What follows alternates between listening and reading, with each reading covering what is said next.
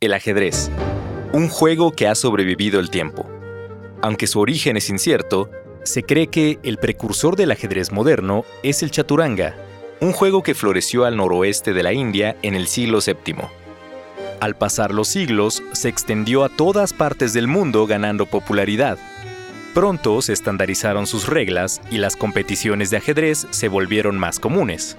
En 1924, representantes de 15 países se reunieron en París, Francia, y formaron la Federación Internacional de Ajedrez, o FIDE, por sus siglas en francés. Nuestra universidad no fue la excepción al adoptar este juego.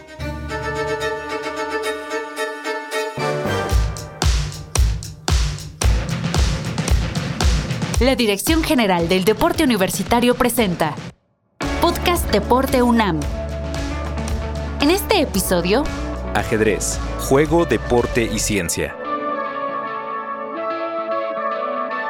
Astrid, una entusiasta promotora de este deporte, nos cuenta el origen de la práctica del ajedrez en la UNAM. Yo soy Astrid Martín del Campo, soy entrenadora de ajedrez de la Dirección de Deporte Representativo de la UNAM y también soy vicepresidenta de la Asociación de Ajedrez de la UNAM.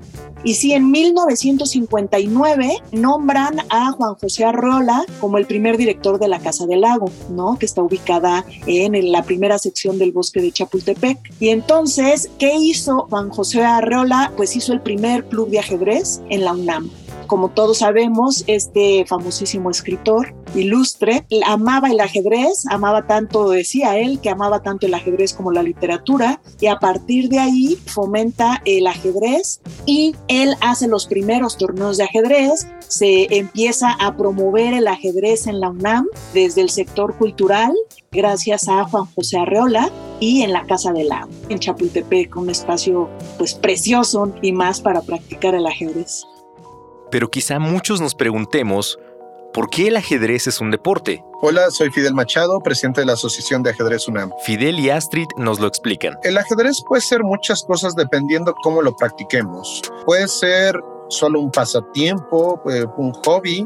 Hay para quienes les es un arte. La creatividad y la imaginación, la belleza están presentes, ¿no? El placer estético. Entonces, bueno, tiene muchas características del arte, ¿no? Puede ser una ciencia para algunos, así lo consideran. Porque una ciencia, pues bueno, por toda la teoría que hay, todo el estudio, la exactitud, el cálculo, no se puede tener muchos, muchos matices. El común denominador que nos une con, con los deportes debe ser la lucha. Eh, el gran maestro Emanuel Lasker, que fue el segundo campeón del mundo oficial, eh, él decía que para él el ajedrez ante todo es una lucha. Entonces el ajedrez es altamente competitivo, hay olimpiada de ajedrez, hay eh, campeonatos nacionales, campeonatos internacionales, de todas las edades, ¿no? Infantiles, juveniles, abierto donde yo estaría de acuerdo en que encaja más en el mundo deportivo, institucionalmente está muy bien ahí, aunque también encaja perfectamente en el mundo de la cultura, en el mundo de la ciencia y en el mundo de los juegos, ¿no?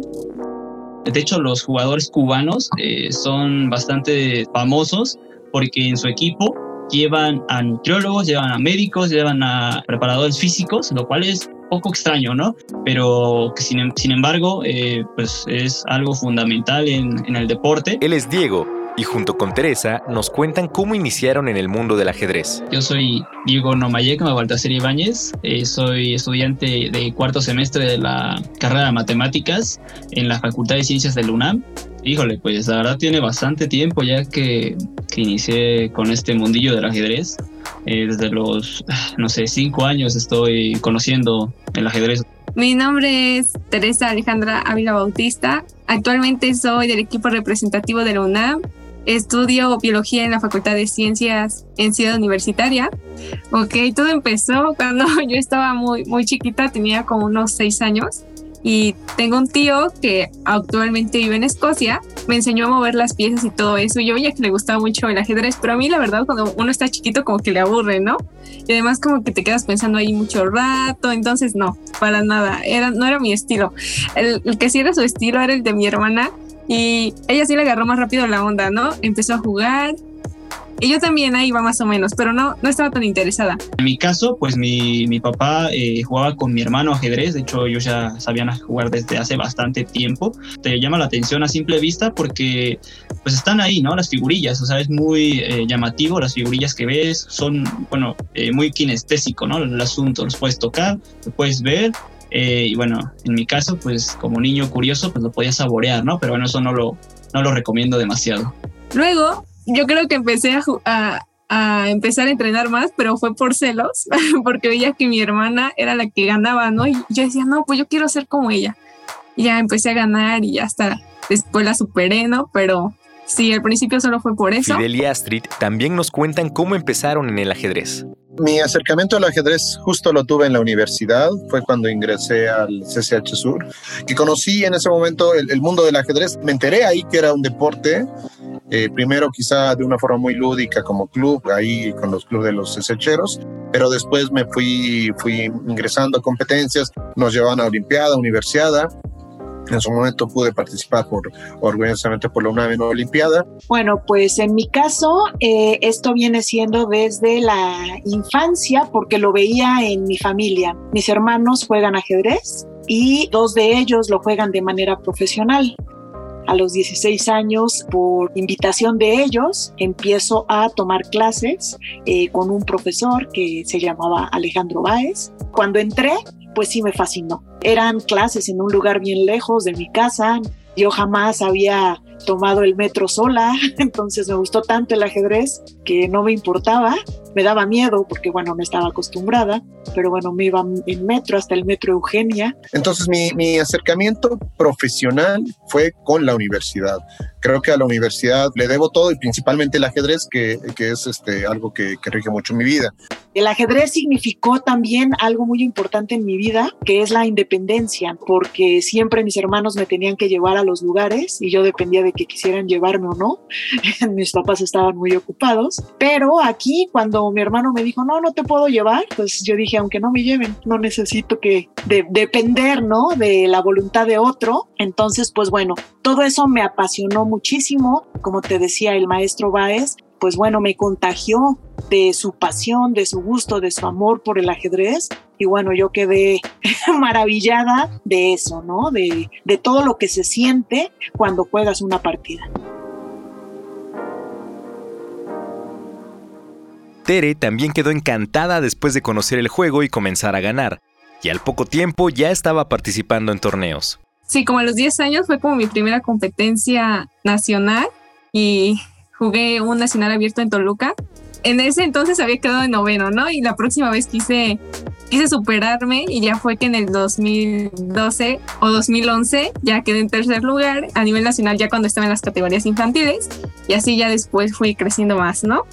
Conocí otro también, un buen entrenador que se llama Oscar Sánchez. Ya con él, como que fue una visión distinta a lo que tenía del ajedrez. Y con él ya gané mi primera Olimpiada Nacional y también una medalla de bronce en rápidas. Fui subcampeona de Norteamérica, quedé en segundo lugar y me dieron mi título de candidata maestra. Comenzó a ver el juego como una experiencia única y diferente le empecé a tomar gusto al juego, ¿no? Ya me empezó a fascinar. Cuando juego ajedrez, yo siento que nada existe, solo soy yo y el juego así sí cometo errores, pero pues digo, ya voy a mejorar después. También jugó una partida contra la jugadora mejor rankeada del mundo hasta la fecha. Hao Yifa de China. Y también me, me emocionó, ¿no? Jugar contra una campeona mundial fue muy padre. Aunque me ganó feo, pero estuvo padre. Diego da su opinión sobre lo que aporta el ajedrez a quienes lo practican. Muchos dirían, bueno, ¿qué te aporta el fútbol? Pues te aporta pues eh, salud, por ejemplo, ¿no? Estar un poquito más en forma física más que nada. Pero el ajedrez pues es como más estar sentado, más estar pensando y eso es lo, interesante, no estar pensando. O sea, muchas veces como que no estamos tan acostumbrados a estar pensando. Eh, cuando somos niños hacemos cosas pues prácticamente por impulso. En este caso cuando estamos eh, pues en el mundillo del ajedrez, quieras o no, pues tienes que dedicarte como en cualquier deporte. Yo creo también eso es lo interesante de, sea cual sea el deporte, la disciplina. Y lo que más me llamaba la atención, pues sí era todo lo que pasa dentro de la cabeza, dentro del cerebro, cuando estás analizando una posición, cuando estás analizando una partida. Los que son ajenos a este mundo, pues como que no entienden mucho cómo puedes estar ahí las horas, ¿no? Frente a un tablero, pero pues los que entendemos sabemos que lejos de ser una actividad pasiva, pues es una actividad eh, brutalmente activa. Todo lo que estás pensando, analizando, calculando, o sea, tu cerebro no está quieto, está en constante movimiento, imaginando, todo lo que ocurre dentro de un cerebro cuando juegas ajedrez, pues es una experiencia demasiado completa, diría yo, entre imaginación, cálculo, análisis, emociones. ¿Y qué beneficios nos puede traer jugar ajedrez? Una de las habilidades que se desarrollan con el ajedrez es el cálculo de consecuencias vas haciendo como algunas ramificaciones de lo que puede pasar, ¿no? De cada jugada y todo eso. Y entonces se aplica como a la vida real de, ah, pues si elijo esta opción, a lo mejor van a venir estas cosas, pero si, si elijo esta otra y así, ¿no? Como que lo, lo pienso mucho. Y a veces las personas piensan que leo su mente porque, no sé, como que ya aquí tengo un chip para ver el futuro, ¿no? Como del futuro de la posición. Entonces, anticiparte al futuro, imaginar el futuro, saber que lo que está pasando ahorita, pues es temporal, las posiciones pueden mejorar. Entonces, bueno, esto en una situación de pandemia, pues claro que te hace ver con objetividad pues que es un momento pues que hay que aguantar, ¿no? Y que pues no no no se va a quedar igual todo el tiempo. Tener esta conciencia que te da el ajedrez a tomar conciencia del futuro, a imaginarlo, etcétera, pues me, me parece que sí debe de ayudar mucho en situaciones como esta. Fidel nos cuenta otros beneficios. Como tal, implica la toma de decisiones constante durante la partida, eh, decisiones basadas en mi, en mi poder de cálculo, la claridad de ideas que, que tengo. También si lo insertamos como deporte, donde hay un ambiente competitivo, pesa mucho perder quizá algunas partidas al principio de cualquier torneo.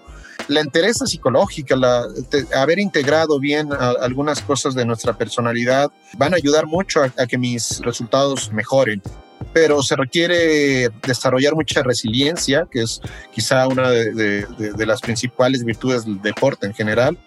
Hace poco una niña que entrevistamos en Facebook, Deporte UNAM, nos compartía algo que le decía a su maestro, ¿no? Que su entrenador le dijo, el ajedrez no es para almas débiles. Entonces no estamos hablando solamente de una cualidad física, sino de una cualidad interior fuerte, ¿no? O sea, sí se necesita tener valentía, tener arrojo, eh, todo este tipo de, de cualidades importantísimas, controlar los nervios, controlar las emociones. Sin embargo, Teresa confiesa que no todo es como lo pintan. Ay, bueno, en mate no. En mate no me ha ayudado. Dicen que el ajedrez es. Que si juegas ajedrez eres bueno para matemáticas, pero no, yo soy súper chafa en ajedrez, eh, digo, en matemáticas. Y no, no, para nada me gustan las matemáticas. Y lo que sí me ha ayudado mucho es en la concentración y tomar decisiones, ¿no? Y en la toma de decisiones, eso sí me ha ayudado bastante nos permite divertirnos el ajedrez y nos permite desarrollar eh, nuestro espíritu competitivo. Eso hay que aprovechar del ajedrez, más allá de que sea una pandemia. Pero sí, se me quita todo, todas mis preocupaciones o mis tristezas y me da mucha felicidad jugar.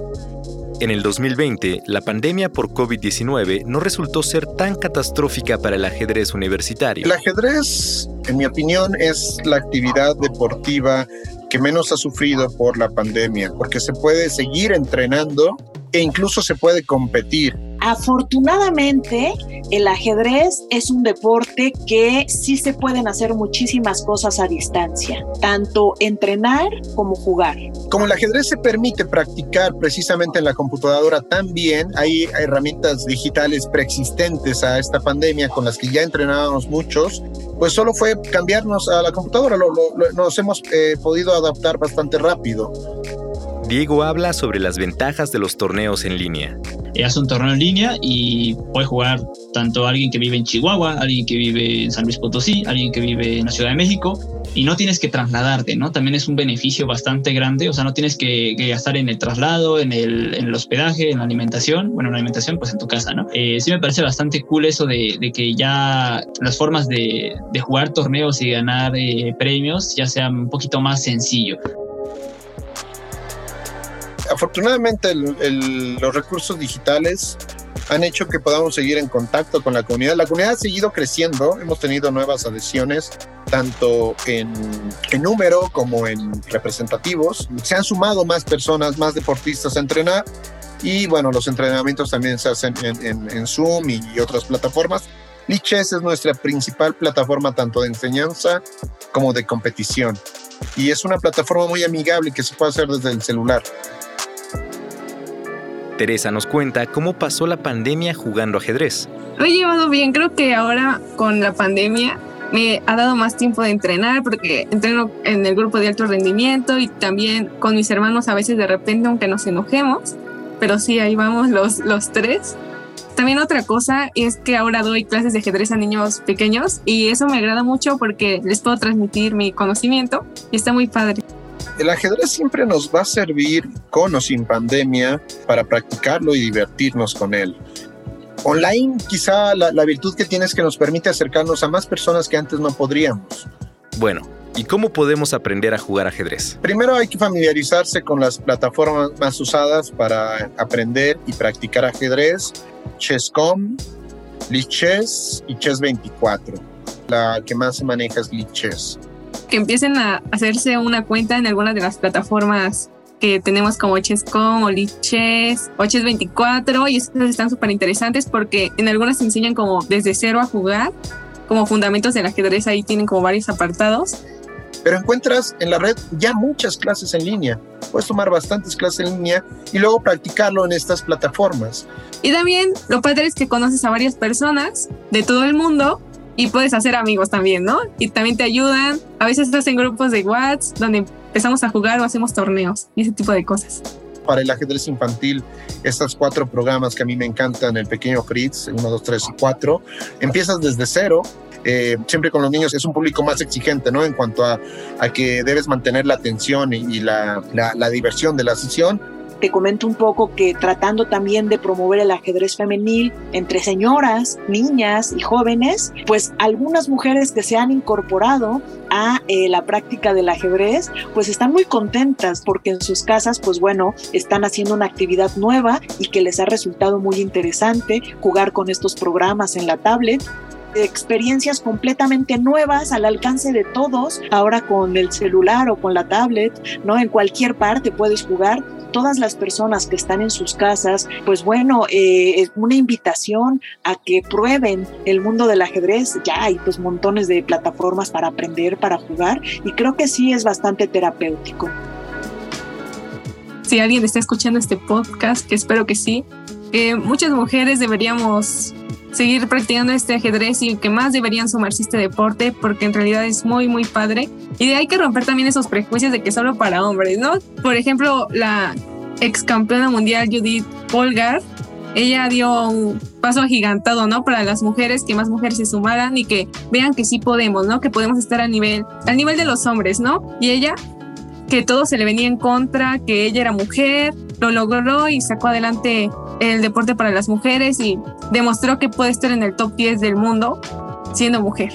Lo único que les puedo decir es que pues que lo intenten, ¿no? Que le den una oportunidad. A final de cuentas, si tú le das una probada a algo, pues te puede gustar como pues, no te puede gustar, pero siempre está la opción, ¿no? No hay que cerrarnos tantísimo a las opciones.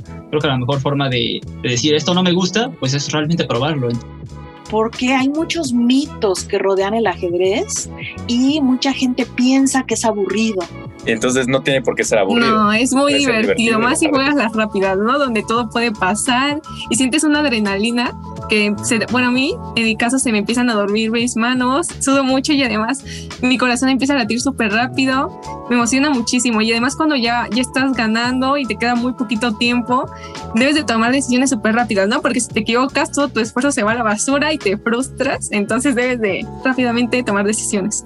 Eso me gusta muchísimo de las partidas rápidas. Entonces, no dudo que para algunos les pueda resultar aburrido. La gran mayoría piensa eso, ¿no? La mayoría que no juega ajedrez. Entonces, ese sí es un mito muy fuerte que tenemos que erradicar. Todas las cosas que no se conocen o que no se entienden, uno se crea prejuicios. Pero primero, conócelo, compréndelo, date la oportunidad de indagar de qué se trata, y ya después podrás tener el juicio que dices, ¿no? Puede hacerse con amigos, por ejemplo, creo que es una forma bastante cool de, de hacerlo eh, para sentirte acompañado, ¿no? Para no como desesperarse un poco de, chale, yo estoy haciéndolo todo solo. Entonces puedes hacerlo con amigos. Eh, de hecho, si ya se conoce a alguien que, que, más o menos conozca el juego, decirle, oye, ¿y cómo, cómo se le hace, no? Por lo pronto, imaginen todas las maravillas de las que les estamos hablando. Todo lo que se siente, todo lo que se experimenta, todo lo que se vive con una partida de ajedrez. Y si no llegan a sentir todo eso, ok, abandónenlo, pero primero prueben. Creo que sin el ajedrez no tendría como algo más a que sostenerme. A lo mejor la escuela, ¿no? Pero tampoco es bueno todo el tiempo estar en la escuela y el ajedrez sí es como un escape y me aferro a eso ahorita y es en lo que estoy ahorita enfocada.